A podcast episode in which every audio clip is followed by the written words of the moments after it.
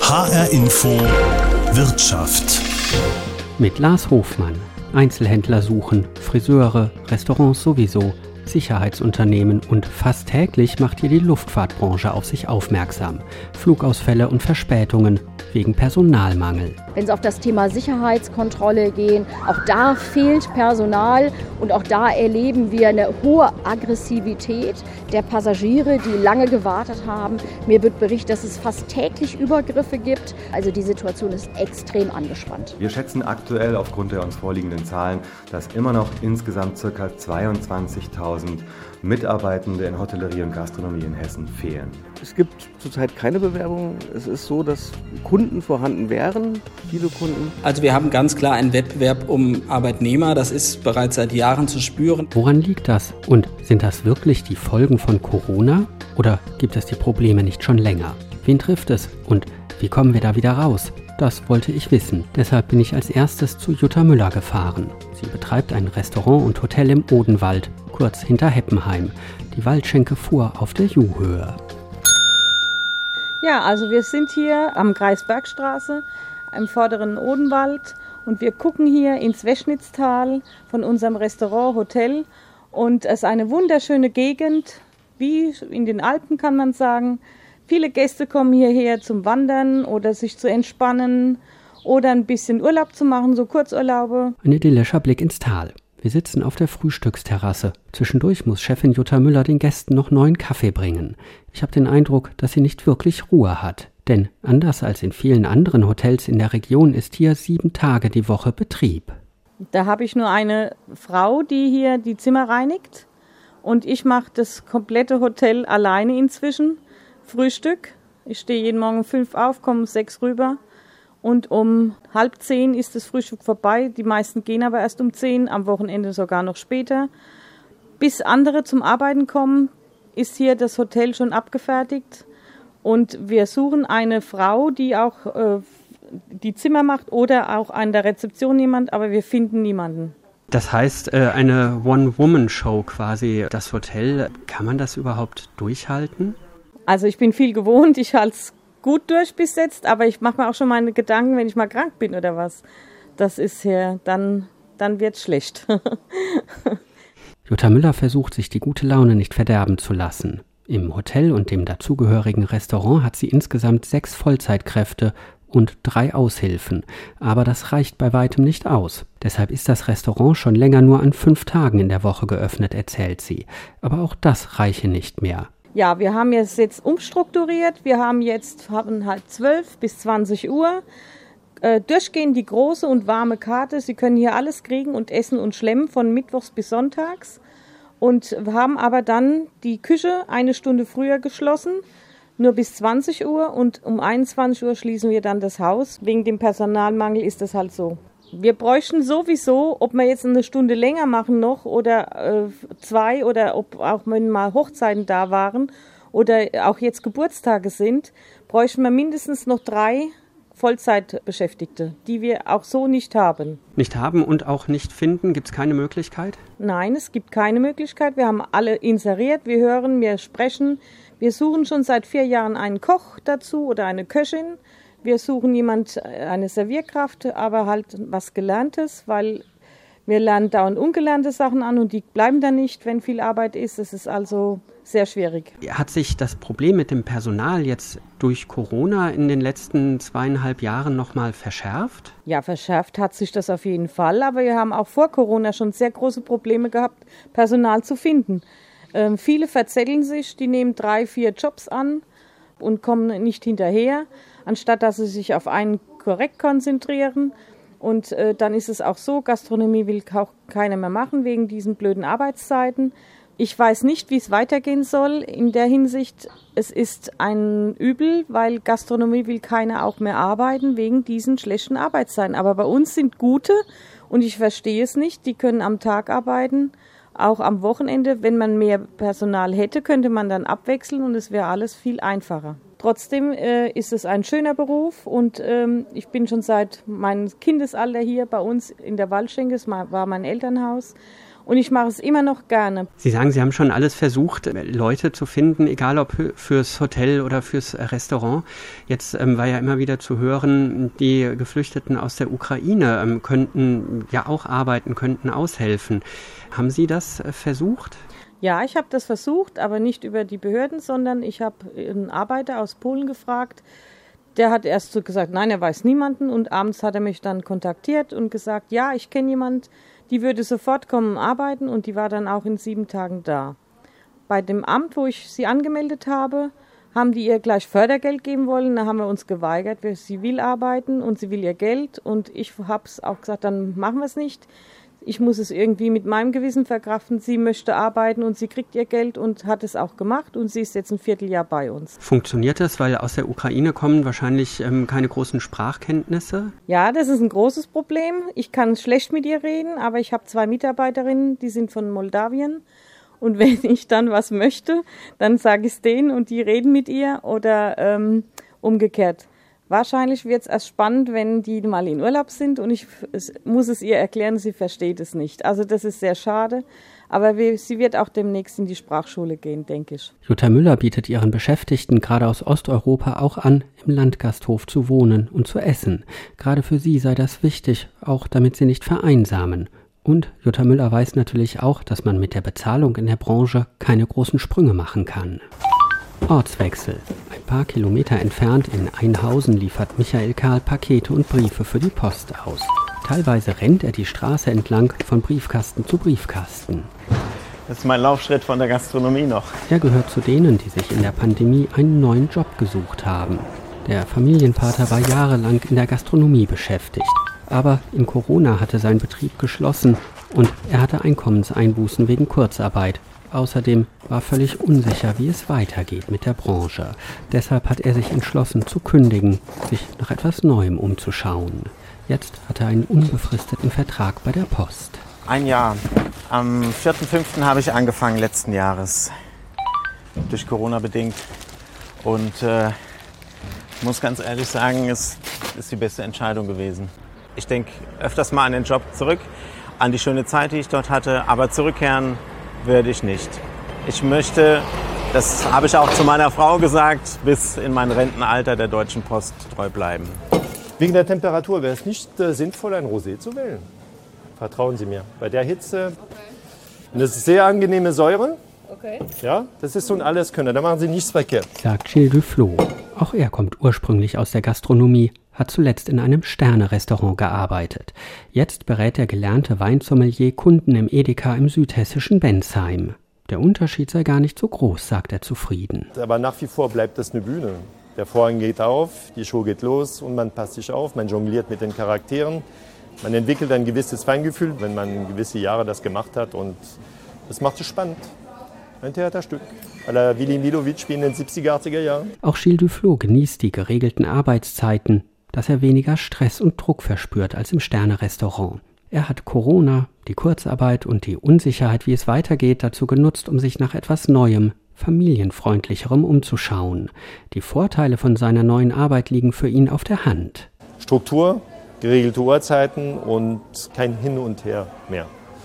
Wenn Sie keine Familie haben, ist das alles kein Problem. Sobald äh, Familie da ist, sieht die Welt ganz, ganz anders aus. Und da sollte man die Entscheidung treffen. Und das war auch meine Entscheidung, einfach für die Familie da zu sein, um diese Balance, diese Work-Life-Balance zu erreichen. Gilles de Flo hilft noch schnell einer Kundin, ihren Wein zur Kasse zu bringen. So, dann schönen Tag noch, gell? Salut, merci. Zumindest im Moment verschwendet er keinen Gedanken daran, wieder zurück in die Gastronomie zu gehen. In der Pandemie sind allein in Hessen in dieser Branche 12.000 sozialversicherungspflichtige Arbeitsplätze und fast dreimal so viele Minijobs verloren gegangen. Mittlerweile ist die Hälfte wieder besetzt, sagt Julius Wagner, Geschäftsführer des Hotel- und Gastronomieverbandes DEHOGA Hessen. Aber die Branche könne sofort noch weitere 20.000 Leute einstellen. Ich wollte von ihm wissen, was Restaurants und Hotels im Moment überhaupt tun können, um neue Mitarbeiter und Mitarbeiterinnen zu finden.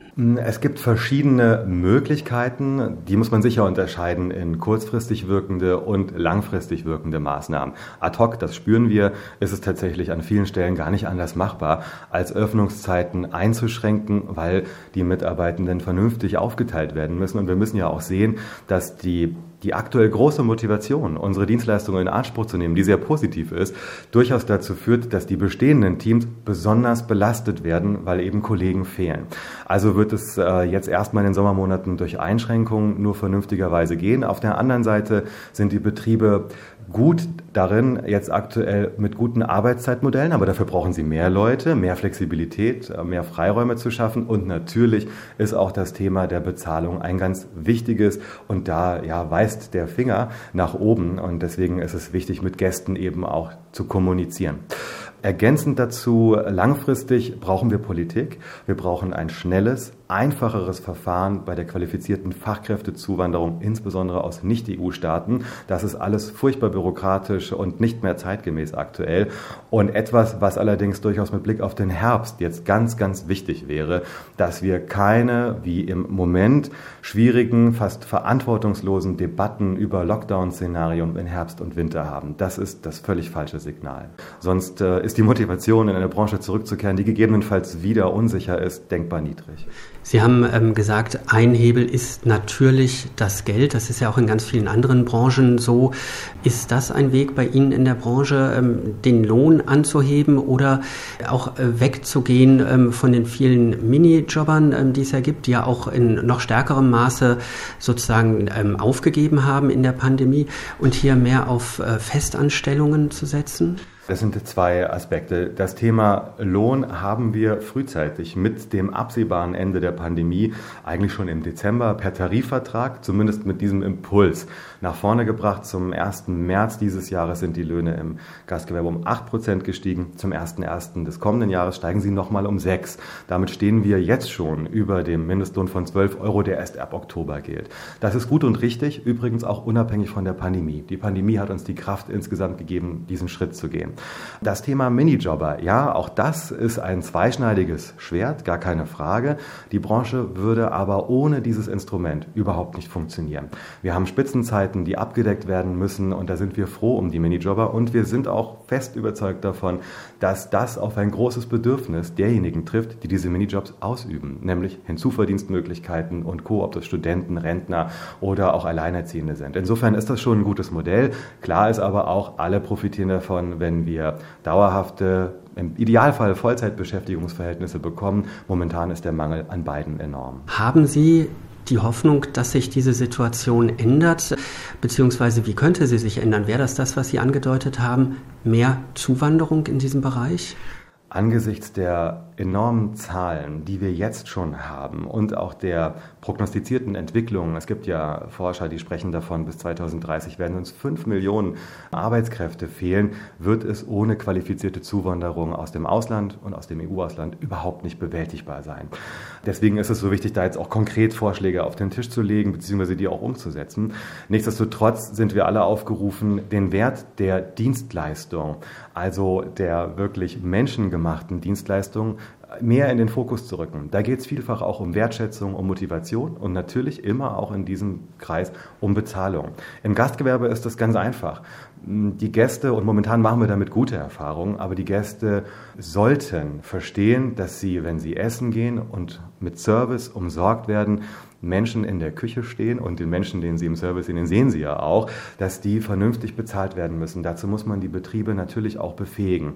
Aber das ist natürlich ein langer Weg. Langer Weg. Äh, Deutschland gilt ja oft als, ich sag mal, Dienstleistungs- Wüste, besteht ja die Gefahr, dass diese Wüste jetzt austrocknet, wenn nicht reagiert wird? Ja, es besteht zumindest die jetzt ja schon spürbare Gefahr, wie wir es an eingeschränkten Öffnungszeiten sehen und auch noch in anderen Dimensionen, dass wir bestimmte Dienstleistungen so nicht mehr finden werden. Wir wollen es nicht hoffen, aber das gut geführte Dorfgasthaus, der Landgasthof ähm, könnte im Full-Service-Bereich zu etwas Besonderem werden.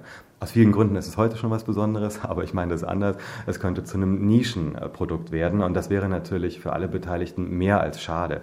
Ja, insofern, wir glauben, dass es Chancen gibt, aber man muss sie auch politisch sehr, sehr aktiv vorantreiben. Sagt Julius Wagner vom Hotel- und Gastronomieverband DEHOGA Hessen.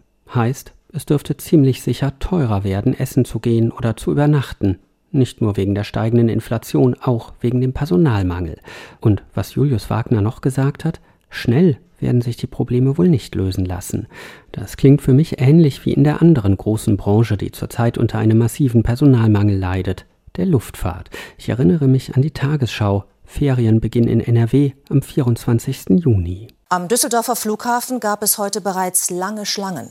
Es herrscht akuter Personalmangel bei der Abfertigung und auch bei der Sicherheitskontrolle. Hier ist Geduld der beste Berater. Das Terminal am Flughafen Düsseldorf am Vormittag. Es hakt schon beim Check-in. Die Kofferbänder stehen still. Das Problem, es fehlt an Personal. Deswegen haben Lufthansa und Eurowings bis Ende August insgesamt bis zu 3000 Flüge gestrichen. Manche Urlauber erfuhren davon recht kurzfristig. Sehr ärgerlich, denn unser Flug wurde gerade annulliert, wo wir hier zum Flughafen angekommen sind. Ist natürlich blöd, wenn der Mann mit Kind schon morgens geflogen sind. Die fahren jetzt in den Urlaub und meine Tochter und ich stehen jetzt hier und mal schauen, was mit uns passiert. Das ist jetzt mit Eurowings für mich in den letzten vier Wochen die dritte Annullierung. Deswegen nervt es langsam ein bisschen. Personalmangel an den Flughäfen. In diesem Beispiel in Düsseldorf, aber auch am Frankfurter Flughafen gibt es Probleme und die Sommerferien stehen hier ja noch bevor. Alle Beteiligten wissen, dass es in Frankfurt kaum unproblematischer werden dürfte. Je nach Rechnung fehlen bundesweit an den Flughäfen 4.000 bis 7.000 Leute und Tausende bei den Fluglinien wie der Lufthansa, auch weil die Branche während der Pandemie Stellen gestrichen hat. Und jetzt, wo die Leute wieder buchen und in Urlaub fahren wollen, kommen sie nicht hinterher mit den Neueinstellungen. Die Probleme sind so massiv nach der Corona-Pandemie, dass Lufthansa-Chef Carsten Spohr sich jetzt bei den Kunden und der Belegschaft in Briefen entschuldigt hat. Haben wir es unter dem Druck der mehr als 10 Milliarden Euro pandemiebedingten Verluste mit dem Sparen an der einen oder anderen Stelle übertrieben? Sicher auch das. So eine Entschuldigung reicht natürlich nicht aus. Deshalb hat die Luftfahrtbranche auch die Politik um Hilfe gebeten. Sie soll ermöglichen, zum Beispiel bis zu 2000 Beschäftigte kurzfristig aus der Türkei zu holen, damit die in den nächsten Monaten aushelfen können. Die Bundesregierung hat in dieser Woche zugesagt zu helfen. Die Verfahren sollen möglichst beschleunigt werden. Es geht um Aufenthaltserlaubnisse, Einreisevisa und Arbeitserlaubnisse. Bundesarbeitsminister Hubertus Heil hat aber auch noch mal klar gemacht, er will Dumpinglöhne und schlechte Arbeitsbedingungen verhindern. Wir werden Arbeiten hier zulassen, zeitlich befristet, von Arbeitskräften unter zwei zentralen Bedingungen. Erstens, wir helfen pragmatisch, Arbeitskräfte herzuholen. Aber mir ist wichtig und uns, dass jede Form von Sozialdumping und Ausbeutung ausgeschlossen wird. Und das heißt zuvörderst, wir werden keine Leiharbeit zulassen. Die Firmen werden die Arbeitskräfte direkt anstellen müssen. Zweitens, wir sorgen dafür, dass nach Tarif bezahlt wird, dass es kein Lohndumping gibt. Und wir erwarten, und das wird von den Landesbehörden zu kontrollieren sein, dass die Menschen, die zu uns kommen in der Zeit, in der sie hier sind, menschenwürdig untergebracht werden und nicht in irgendwelche Hütten gepackt werden. Aber alle Probleme so zu lösen, das wird nicht funktionieren. Das weiß Heil, das weiß der Frankfurter Flughafen, das weiß man bei der Lufthansa. Es sind einfach zu wenige, die kommen sollen, und es ist unklar, wie lange es dauert, bis sie überhaupt hier sind. Klar ist aber auch, die aktuellen Personalprobleme sind nicht auf wenige Branchen beschränkt. Bundesweit waren im ersten Quartal 2022 1,7 Millionen offene Stellen gemeldet. Laut Institut für Arbeitsmarkt und Berufsforschung IAB ein Rekordwert. Und auch in Hessen gab es zuletzt 55.000 offene Stellen. Immerhin ein Plus von 24 Prozent im Vergleich zum Vorjahr. Und das dürften noch längst nicht alle offenen Stellen sein. Nach Angaben der Vereinigung der hessischen Unternehmerverbände melden die Betriebe nämlich längst nicht alle offenen Stellen. Tatsächlich suchten sie in Hessen derzeit 120.000 Beschäftigte. Vor allem der Dienstleistungsbereich ist betroffen, aber auch die Pflege, das Handwerk, große und kleine Unternehmen. Wenn man durch die Innenstädte geht, hängen an fast allen Schaufenstern Zettel dass Mitarbeiter gesucht werden. Im Sicherheitsgewerbe heißt es, dass Unternehmen Aufträge ablehnen, weil sie nicht genug Beschäftigte haben. Schwimmbäder müssen manchmal tageweise schließen, weil nicht genug Bademeister da sind. Und so trifft es im Moment fast jede Branche. Ich mache mich auf den Weg nach Wiesbaden. Eine ruhige Wohngegend, etwas versteckt hinter Bäumen und Büschen hat hier Arndt Kresse seinen Friseursalon Kurzurlaub. Wir sitzen vor dem Laden im Schatten und er erzählt mir, wie es ihm zurzeit mit dem Personalmangel ergeht. Vor Corona waren wir zu fünf. Wir waren vor ein paar Jahren zu acht, aber da sind natürlich auch welche schwanger geworden und anders ausgeschieden.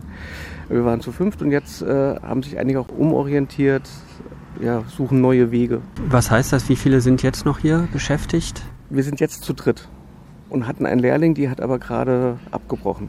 Ist das ein Problem, weil nicht mehr so viele Haare geschnitten werden können und weil auch keine neuen Leute da sind? Es gibt zurzeit keine Bewerbung. Es ist so, dass Kunden vorhanden wären, viele Kunden. Und es steht so auf verschiedenen Säulen, weil auch wie die Jugend agiert, was die Jugend erwartet. Ich hatte Ende letzten Jahres drei Anrufe von Friseurinnen, die sich vorstellen wollten. Wir haben einen Termin ausgemacht und keine von denen ist gekommen und hat aber auch nicht abgesagt. Und das höre ich auch von anderen Kollegen, aber auch von ganz anderen Branchen. Das ist so gang und gäbe. Man macht einen Termin und kommt dann gar nicht. Wird das zum Problem hier äh, fürs Geschäft? Ich bin gerade so am Überlegen, ich lasse es zurzeit klein. Der Laden ist so gerechnet, dass ich das gut im kleinen Team hier stemmen kann. Es ist halt schade für viele Kunden, die kommen würden, aber jetzt nicht reinkommen weil es zu viel ist. Es ist ja Friseurhandwerk, äh, keine Branche, die dafür bekannt ist, dass man da reich wird, wenn man arbeitet. Ist das vielleicht ein Weg, mehr zu bezahlen, um auch wieder Leute zu finden? Auf jeden Fall auch. Also ich zahle über Tarif. Da gibt es natürlich auch eine Grenze, weil man muss gucken, welche Kunden hat man. Wir haben jetzt einen sehr stabilen Kundenkreis, die auch eher ein bisschen mehr verdienen. Die werden da auf zwei, drei Euro nicht so achten oder werden sagen, ja, ach, das für die Mädels, wenn man das erklärt, sagt hier, wir zahlen auch gut, dann gehen die Kunden mit. Aber da gibt es natürlich auch eine Grenze. Aber ich zum Beispiel, oder ich kenne auch viele Kollegen, wir machen das auch über ein nettes Klima. Also es gibt nur so eine Kernarbeitszeit, aber wenn jetzt einer sagt, ich möchte morgen früher anfangen oder früher gehen, dann kriegen wir das auch hin. Ohne dass ich dann gleich rummeckere und sage, ja, du bist jetzt hier. Und ich kann auch sagen, ich mache heute nur drei Stunden, ich mache am Freitag dafür mal drei Stunden länger und so. Umstellen, flexibel sein, schauen, wer wie arbeiten will. All das sei nötig, sagt Arndt Kresse. Auch nach 30 Jahren schneidet der Friseur noch immer gerne Haare. Er würde sich aber wünschen, dass sich zum Beispiel bei der Ausbildung etwas ändert um den Beruf für junge Menschen interessanter und attraktiver zu machen. Nee, also der Beruf ist toll und da muss ich auch einfach die Verbände mit ins Boot holen, also die Handwerkskammer, die Innungen, nicht nur bei den Friseuren, bei allen, dass die Prüfungen und diese ganzen Anforderungen an die Ausbildung haben sich die letzten 30 Jahren, finde ich, kaum verändert. Und wenn ich jetzt sehe, mein Lehrling, der hat aufgehört, hauptsächlich wegen der Berufsschule. Das heißt, die, ich sag mal, Ausbildung müsste da auch modernisiert werden. Komplett. Es muss viel mehr Spaß rein. Jetzt sagt ein Freund von mir immer, ja, wir sind so eine Spaßgesellschaft, das kann doch nicht sein. Und ich sage, das ist aber so. Wir haben halt Instagram erfunden, wir haben Facebook erfunden und dieses ganze Social-Ding. Klar, das ist ein Teil dieser Jugend. Und wenn wir Alten da nicht reingehen, dann verlieren wir die Jugend. Sagt Friseur Ant Kresse. Bei allem, was ich bisher gehört habe, ist angeklungen, dass die aktuellen Personalprobleme durchaus mit Corona zusammenhängen, aber eigentlich schon viel früher angefangen haben vor Jahren, der berühmte demografische Wandel. Immer weniger Menschen, die in einem Alter sind, dass sie arbeiten, immer mehr, die in Rente sind. Die Situation dürfte sich in den nächsten 10, 15 Jahren noch verschärfen. Je nach Entwicklung könnten es Millionen Beschäftigte sein, die fehlen. Frank Martin beobachtet die Lage ganz genau, und zwar seit Jahren, denn er leitet die Regionaldirektion Hessen der Bundesagentur für Arbeit. Und er stellt sofort klar, die aktuelle Situation mit Personalmangel an allen Ecken und Enden darf eigentlich niemanden überraschen. Also wir haben letztlich eine Situation, die ja schon vor 10, äh, 15 Jahren sukzessive angefangen hat, dass wir nämlich auf einen Arbeitskräftemangel hinauslaufen, dass immer weniger junge Leute die Schulen verlassen, gleichzeitig immer mehr Ältere in Ruhestand gehen, das heißt allein demografisch bedingt immer weniger Personen da sind und gleichzeitig die Wirtschaft immer weiter wächst. Das heißt, wir immer mehr Personen brauchen, die eigentlich am Arbeitsmarkt zur Verfügung stehen. Wir bewegen uns äh, letztlich, wenn man Corona mal ausblendet, sowohl vor der Corona-Krise als auch jetzt wieder in einem Wachstum in Hessen der sozialversicherungspflichtigen Beschäftigung von 50 bis 70.000 zusätzlichen Stellen pro Jahr. Das muss irgendwo herkommen. Schon vor der Krise hatten wir das Phänomen, diese Personen konnten letztlich nur noch in großem Umfang aus dem Ausland gewonnen werden. Mehr als jeder zweite Arbeitsplatz, der zusätzlich entstanden ist, konnte schon vor der Krise nur durch Zuwanderung gedeckt werden.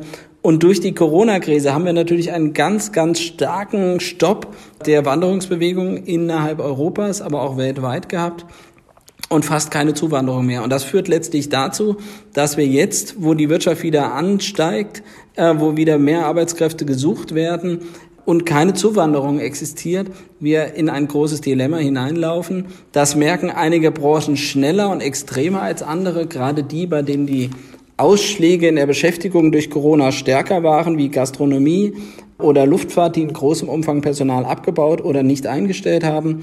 Und äh, dieser schnelle Aufwuchs ist bei einem Arbeitsmarkt, der letztlich nur noch wenige Arbeitskräfte hergibt, äh, sehr, sehr schwierig und sehr problematisch und dauert deutlich länger, als sich der eine oder andere das vielleicht gewünscht hat. Das sind Arbeitsbereiche, wo abgebaut wurde, die sicherlich bezüglich der Arbeitsbedingungen, will heißen teilweise Schichtarbeit, teilweise äh, befristete Beschäftigung, ähm, teilweise vielleicht auch nicht so hoch entlohnt, sich Leute während der Krise auch was anderes gesucht haben, in andere Branchen gegangen sind und jetzt diese Bereiche es quasi doppelt schwer haben. Zum einen sind Menschen äh, weggegangen, haben sich anders orientiert, weil in der Gastronomie und in der Luftfahrt äh, zwei Jahre wenig ging.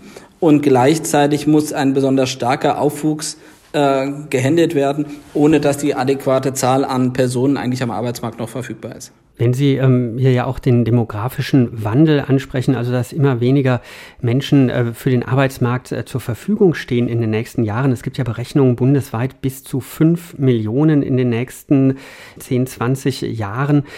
Heißt das, diese Entwicklung lässt sich gar nicht mehr aufhalten? Oder was muss da getan werden? Was muss passieren? Letztlich haben Sie ja immer drei denkbare Hebel. Der eine ist uns quasi genommen, nämlich dass immer mehr junge Leute auf den Arbeitsmarkt kommen. Das ist ein demografischer Hebel. Selbst wenn Sie den heute umlegen äh, und jetzt plötzlich mehr Kinder geboren äh, würden, äh, dauert es natürlich 15, 17 Jahre, bis die am Arbeitsmarkt frühestens Fuß fassen können. Das heißt, demografisch haben Sie keine Möglichkeit. Zweite Möglichkeit, die Sie haben, ist, dass Sie die Menschen, die sich im Land schon befinden und im erwerbsfähigen Alter sind, noch mehr dazu animieren, äh, sich dem Arbeitsmarkt zur Verfügung zu stellen oder sie am Arbeitsmarkt äh, zu vermitteln. Das sind zum Teil Menschen, die arbeitslos sind, zum Teil aber auch die sogenannte stille Reserve, das heißt Personen, die sich freiwillig dazu entschieden haben, nicht zu arbeiten, weil sie das äh, Thema Vereinbarkeit Familie und Beruf oder oder oder anders für sich beantwortet haben. Da gibt es noch Möglichkeiten in Deutschland, eine höhere Beschäftigungsquote von Frauen, eine höhere Beschäftigungsquote von Schwerbehinderten und ähnliches kann man sicherlich benennen. Aber das wird seine Grenzen haben. So, und der dritte und mit Sicherheit mit Abstand größte Hebel für die Zukunft äh, wird das Thema Zuwanderung sein. Das heißt, wir äh, müssen weiter an der Frage arbeiten, wie gewinnen wir Menschen aus dem Ausland, Junge, die sich äh, ausbilden lassen wollen oder fertige Fachkräfte für den deutschen Arbeitsmarkt ohne einen deutlichen Ausbau der Zuwanderung wird es nicht funktionieren. Heißt das unterm Strich, dass Arbeitnehmer, Menschen, die jetzt arbeiten wollen, sich im Grunde genommen aussuchen können, wo sie arbeiten, zu welchen Bedingungen sie arbeiten und bestimmte Betriebe, vor allem aus dem Dienstleistungsbereich, wo teilweise ja wirklich schlechter bezahlt wird, wo es teilweise schlechte Arbeitszeiten gibt, das zu spüren bekommen? Also wir haben ganz klar einen Wettbewerb um Arbeitnehmer. Das ist bereits seit Jahren zu spüren. Das merken Sie deutlich beim Thema Nachwuchsgewinnung, wo Unternehmen ja auch über adäquate Bezahlung schon für junge Leute, über Dienstwagenregelungen, äh, über höhere Löhne und, und, und versuchen, Menschen an sich zu binden. Das merken wir in Krisen wie der Corona-Krise, dass Unternehmen alles dafür tun, trotz Auftragsmangel die Arbeitskräfte möglichst zu halten, weil sie wissen, sie werden danach keine mehr finden. Und ja, wir kommen aus einer Zeit der Massenarbeitslosigkeit vor 20, 30 Jahren, wo letztlich Unternehmen in der besseren Verhandlungsposition waren gegenüber Arbeitnehmern und kommen jetzt in eine Zeit, die sehr arbeitnehmerfreundlich ist. Und das Ganze mündet natürlich jetzt in Phasen, in denen wie im Flugbereich oder in der Gastronomie ein sehr starker Anstieg von Beschäftigung erforderlich ist darin, dass, äh, und das ist ja genau dieser Aushandelsprozess eines äh, Marktes, die Arbeitnehmer in einer besseren Verhandlungsposition sind und die Arbeitgeber aber auch bereit sind, die Beschäftigungsverhältnisse so attraktiver und attraktiv zu gestalten, dass Menschen sich dafür entscheiden. Letztlich ist es ein Wettbewerb äh, um Arbeitskräfte. Das kann aus Arbeitnehmersicht nur gut und interessant sein ist aus Arbeitgebersicht aber natürlich damit verbunden, dass teilweise höhere Löhne oder auch andere Arbeitsbedingungen geboten werden müssen, um jemanden zu finden. Ein Wettbewerb um Arbeitnehmer, sagt Frank Martin, Leiter der Regionaldirektion Hessen. Zuwanderung sei das Wichtigste, sagt er. Und Unternehmen müssen mehr bieten, um Leute zu finden. Nur passiert das oft nicht freiwillig. Verbesserungen, auch beim Gehalt, werden oft ausgehandelt mit den Gewerkschaften. Und oft genug auch mit Streiks erstritten. Allerdings passieren im Moment ungewöhnliche Dinge, wie ich finde. Gerade erst haben 3500 Flugzeugabfertiger und Abfertigerinnen am Frankfurter Flughafen einen Lohnplus von bis zu 14 Prozent bekommen. plus Einmalzahlung. Und zwar ohne Streiks nach nur zwei Verhandlungsrunden. Und die Gewerkschaft Verdi hat in dieser Woche ihre Verhandlungen mit der Lufthansa begonnen. Sie fordert für die rund 20.000 Beschäftigten am Boden im Konzern 9,5 Prozent mehr Geld. Ungewöhnlich viel auf den ersten Blick. Aber die Gewerkschaft sagt, sonst seien die Jobs nicht mehr attraktiv. Ich verabrede mich mit Verdi-Verhandlungsführerin Christine Behle. Sie kommt zu den Verhandlungen aus der Verdi-Zentrale in Berlin nach Frankfurt geplant mit dem Flugzeug. Deshalb mache ich mich am Morgen vor den Verhandlungen auf den Weg zum Flughafen. Sicherheitshinweis. Lassen Sie Ihr Gepäck nicht unbeaufsichtigt. Wir sind hier am Frankfurter Flughafen. Hatten Sie einen guten Flug? Ähm, ich hatte überhaupt keinen guten Flug. Mein Flug wurde heute Morgen storniert, beziehungsweise mitten in der Nacht storniert, sodass ich, um überhaupt hier hinzukommen, aufs Auto umsteigen musste. Das heißt, Sie sind auch ein Opfer der aktuellen Personalengpässe? Absolut. Und das auch nicht das erste Mal. Das hat natürlich Gründe. In der Krise ist äh, gespart worden, ist abgebaut worden. Jetzt ähm, ist nicht äh, schnell genug wieder hochgefahren worden. Das ist ja aber keine Situation, die sich jetzt irgendwie von heute auf morgen lösen lässt. Äh, ist das ein Weg, was jetzt die Politik versucht, bis zu 2000 ähm, Arbeitskräfte aus der Türkei zu holen, um hier zu helfen? Also erstmal will ich sagen, dass das Problem, was wir heute haben, kein Problem ist des Fachkräftemangels jetzt. Wir haben einen Fachkräftemangel im Luftverkehr seit vielen Jahren und zwar sich aufbauend, auch schon vor der Pandemie ich weiß nicht, wer sich von Ihnen erinnert, 2018 hatten wir Kofferchaos an diversen Flughäfen. Das hat sich aufgebaut. Die Pandemie hat das jetzt nochmal verstärkt, weil natürlich in der Pandemie ganz viele ihren Arbeitsplatz verloren haben oder den Luftverkehr komplett verlassen haben. Das heißt, wir haben jetzt sozusagen eine Zuspitzung, die wir aber seit einigen Jahren schon gesehen haben, dass die kommt. Also insofern ein lang bekanntes Problem, wo Politik und Airlines, aber auch die Flughäfen tatsächlich die Augen vor geschlossen haben. Jetzt haben wir die Situation, die ähm, gerade aktuell ist und natürlich äh, begrüßen wir zunächst mal, dass es jetzt für diese kurze, heiße Phase, die ja sozusagen nochmal der, der Tropfen ist, der das fast zum Überlaufen bringt, dass jetzt sozusagen zusätzlich Kräfte auch aus dem Ausland kommen sollen. Das kann aber keine Dauerlösung sein, das will ich an dieser Stelle ganz deutlich sagen, weil erstens reicht es überhaupt nicht aus, das muss man auch klar sagen. Allein hier in Frankfurt fehlen 2500 Beschäftigte an den Flughäfen. Das ist also nur wirklich ein Tropfen auf den heißen Stein, wenn hier vielleicht ungefähr 500 Kolleginnen und Kollegen aus der Türkei hinkommen sollen. Und es ist nur eine Überbrückungsphase, die wir jetzt haben. Aber es ist, wie gesagt, keine Dauerlösung. Jetzt ist ja überall zu hören, auch in anderen Branchen, in denen Personalmangel herrscht. Es geht um Wertschätzung, um Anerkennung und äh, wenn man das mal äh, sich genauer anguckt, ist das in der Regel mehr Geld. Egal ob in der Gastronomie, Friseurgewerbe. Äh, Sie sind äh, jetzt in dieser Woche zu Tarifverhandlungen bei der Lufthansa nach Frankfurt gekommen. 9,5 Prozent mehr Geld wollen Sie. Alle Unternehmen, die Lufthansa auch sagen, das ist nicht machbar. Aber muss man das machen, um überhaupt noch Leute zu finden? Ja, Meiner Meinung nach muss man das machen. Und es ist auch so, dass andere ähm, Bereiche im Luftverkehr das auch schon tun.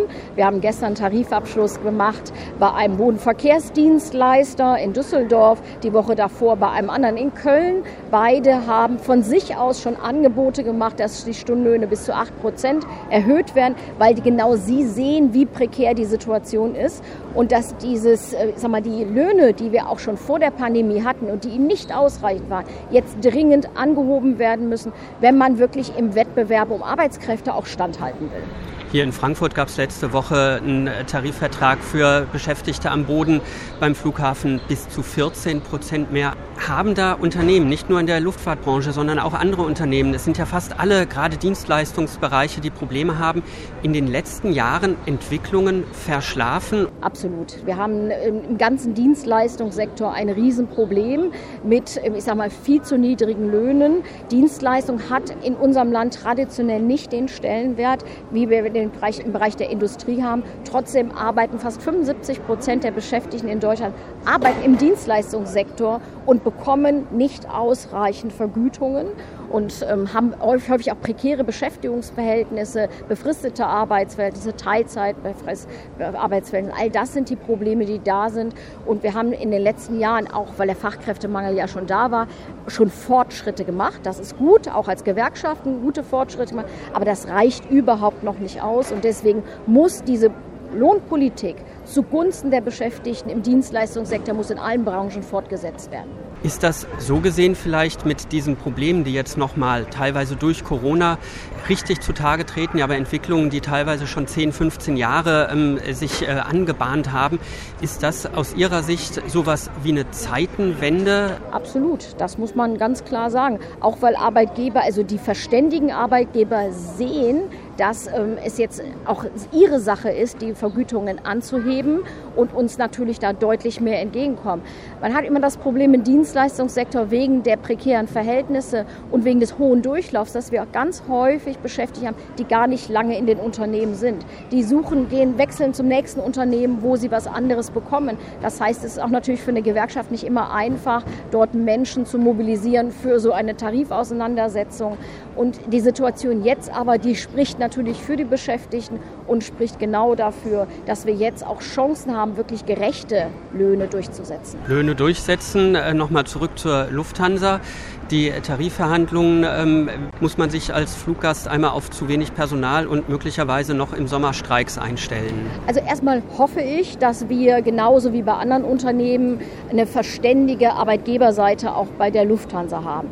Ein bisschen fehlt mir allerdings der Glaube, auch weil ich jetzt natürlich mitbekomme, dass so ein bisschen der Eindruck besteht, alleine mit einem Dankeschön, das reicht aus. Das wird so nicht sein. Und die Beschäftigten, die haben eine dermaßen Wut zurzeit, auch auf diese Situation, die fühlen sich wirklich alleingelassen. Das heißt, wenn die Lufthansa hier nicht klug ist, und wenn die Lufthansa nicht bereit ist, den Beschäftigten auch mal jenseits von warmen Worten ein vernünftiges Tarifergebnis, und zwar nachhaltiges dann auch zu geben, dann bin ich sicher, dass wir hier auch Streikmaßnahmen nicht vermeiden können. Droht Verdi-Verhandlungsführerin Christine Behle schon mal in Richtung Lufthansa.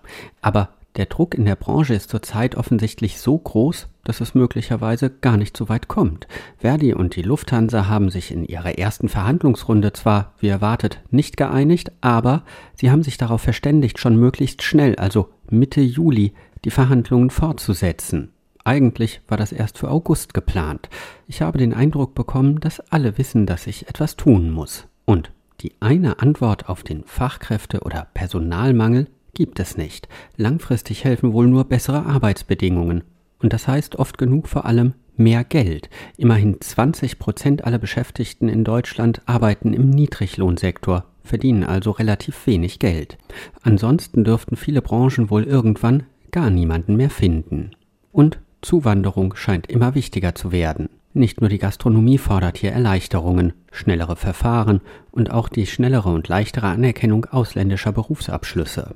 Deshalb will auch die Politik reagieren. Noch einmal Arbeitsminister Hubertus Heil. Es wird auch die Zeit nach dem Sommer geben. Und es ist zuvörderst die Aufgabe von Unternehmen, sich um Arbeits- und Fachkräfte zu kümmern. Wir werden das trotzdem als Bundesregierung für alle Branchen in Deutschland als das große Thema angehen. Es geht darum, dass wir alle Potenziale im Inland heben für Arbeits- und Fachkräftesicherung, damit Arbeits- und Fachkräftesicherung nicht zur dauerhaften Wachstumsbremse in Deutschland wird. Da geht es um die Themen Aus- und Weiterbildung, um die Frauenerwerbsbeteiligung, die Beschäftigungsfähigkeit.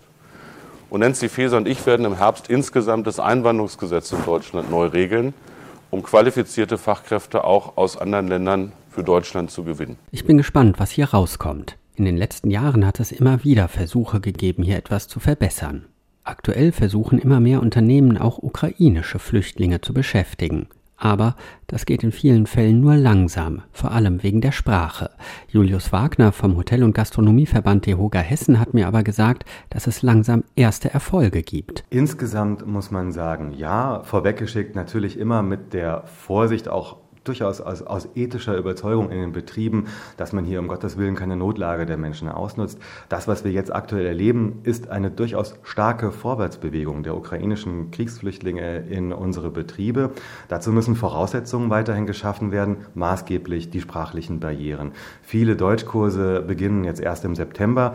Nichtsdestotrotz ist das Gastgewerbe eine durchaus niederschwellige Branche, gerade wenn es um Hilfstätigkeiten in den Küchen, in den Backoffice-Bereichen geht.